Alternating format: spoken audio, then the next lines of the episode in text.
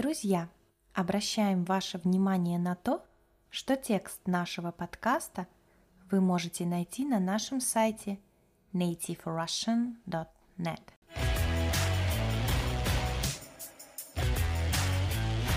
Всем привет!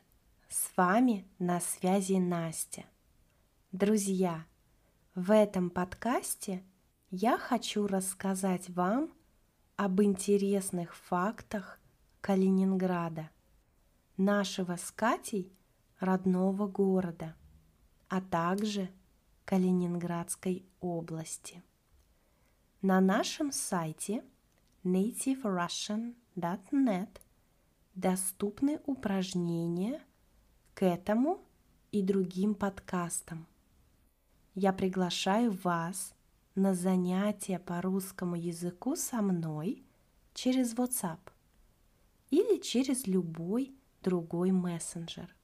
Каждый день вы будете получать задания на грамматику, аудирование, разговорную речь, на письмо и другие интересные упражнения. Таким образом, вы сможете каждый день понемногу тренировать русский язык. Записаться на занятия вы можете на нашем сайте nativerussian.net. Буду рада видеть вас на наших уроках. Итак, возвращаемся к теме подкаста. Калининград – это город на северо-западе России, административный центр Калининградской области – она уникальна тем, что не имеет границ с другими регионами России. Соседствует только с Польшей и Литвой. Омывается Балтийским морем. Первый факт. Именно в Калининградской области находится самый западный город России – Балтийск – в Балтийске расположена военно-морская база Балтийского флота. Крупнейшая база военно-морского флота России. Ежегодно там проводится парад кораблей в честь Дня военно-морского флота. Многие считают этот город военным, но это не так. Еще в сороковых годах прошлого века управление города из рук военных перешло в управление гражданской администрации.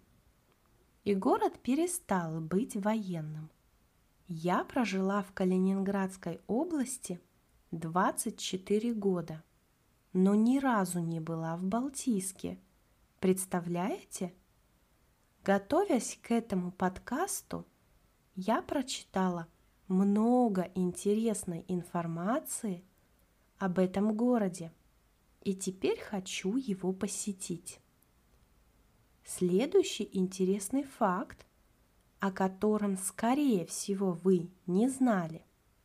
Более 90% мирового запаса янтаря находится в Калининградской области.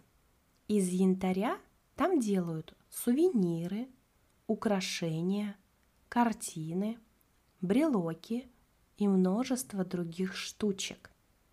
С самого детства у нас с Катей были браслеты, бусы и сережки из янтаря. Я знаю, что во многих уголках мира – Янтарь стоит очень дорого. Не каждый человек может позволить себе, например, украшение из янтаря.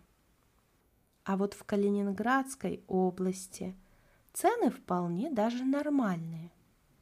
Жителей нашего края не удивишь янтарем. На пляже, особенно после шторма, очень часто можно найти маленькие кусочки этой смолы. которую выносит на берег морская волна. В местном музее янтаря представлена самая огромная в мире коллекция этих солнечных камней. Третий факт. Среди всех российских областей Калининградская самая маленькая. Да, друзья, этот регион действительно маленький. Его можно объехать на машине всего за один день. Кстати, вот еще интересный факт. Именно в Кёнигсберге, так раньше назывался Калининград, прожил свою жизнь великий философ Иммануил Кант. И именно там находится его могила. С 1758 года несколько лет он был подданным Российской империи в период царствования императрицы Елизаветы Петровны. В период с января 1758 по июль 1762 года Восточная Пруссия и город Кёнигсберг вошли в состав Российской империи. Народы, проживавшие на территории Восточной Пруссии, присягнули на верность российской короне. Сделал это и философ Иммануил Кант, который жил и работал в то время в Кёнигсбергском университете. Кант был самым знаменитым гражданином этого города за всю его историю. Следующий, пятый факт. В Калининграде открыто более 20 высших учебных заведений. Самый крупный – Балтийский федеральный университет имени Иммануила Канта. Сокращенно мы говорим БФУ имени Канта – Часть его корпусов когда-то принадлежала Кёнигсбергскому университету Альбертина, который начал свою работу в 1544 году. Вузы города также готовят военных моряков, специалистов рыбного хозяйства, юристов и множество других специалистов. Шестой факт. Калининградская область со всех сторон граничит с другими странами.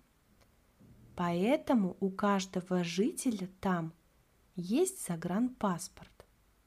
Без него попасть в остальную часть России можно только с самолетом. В случае, если мы хотим воспользоваться автобусом или поездом – Заграничный паспорт требуется обязательно. Жители этого региона оформляют его бесплатно, а вот в других частях нашей страны люди платят деньги, чтобы получить этот документ. И последний факт на сегодня. Жители Калининградской области часто посещают Польшу для прогулок или ездят туда за покупками.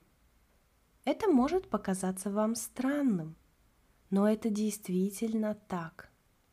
Конечно, сейчас, во время пандемии, это невозможно. Но когда границы были открыты, люди ездили в Польшу просто на один день, чтобы походить по магазинам, торговым центрам, что-то купить или просто погулять. От Калининграда до границы с европейским государством на машине можно доехать всего за один час. Когда я жила в своем родном городе, тоже ездила в Польшу примерно один раз в месяц. С теплом вспоминаю те времена. Ну что, друзья – В этом подкасте вы узнали что-то новенькое о нашем с Катей родном регионе, о самой западной части России. Я надеюсь, что вам было интересно и все понятно. Если у вас есть какие-то вопросы, обязательно задавайте их в комментариях. Мы ответим на них. Я рада, что вы дослушали этот подкаст до конца. Уверена, что ваш русский язык будет становиться лучше. И совсем скоро вы будете прекрасно разговаривать на нем. Спасибо за внимание. Хорошего вам дня.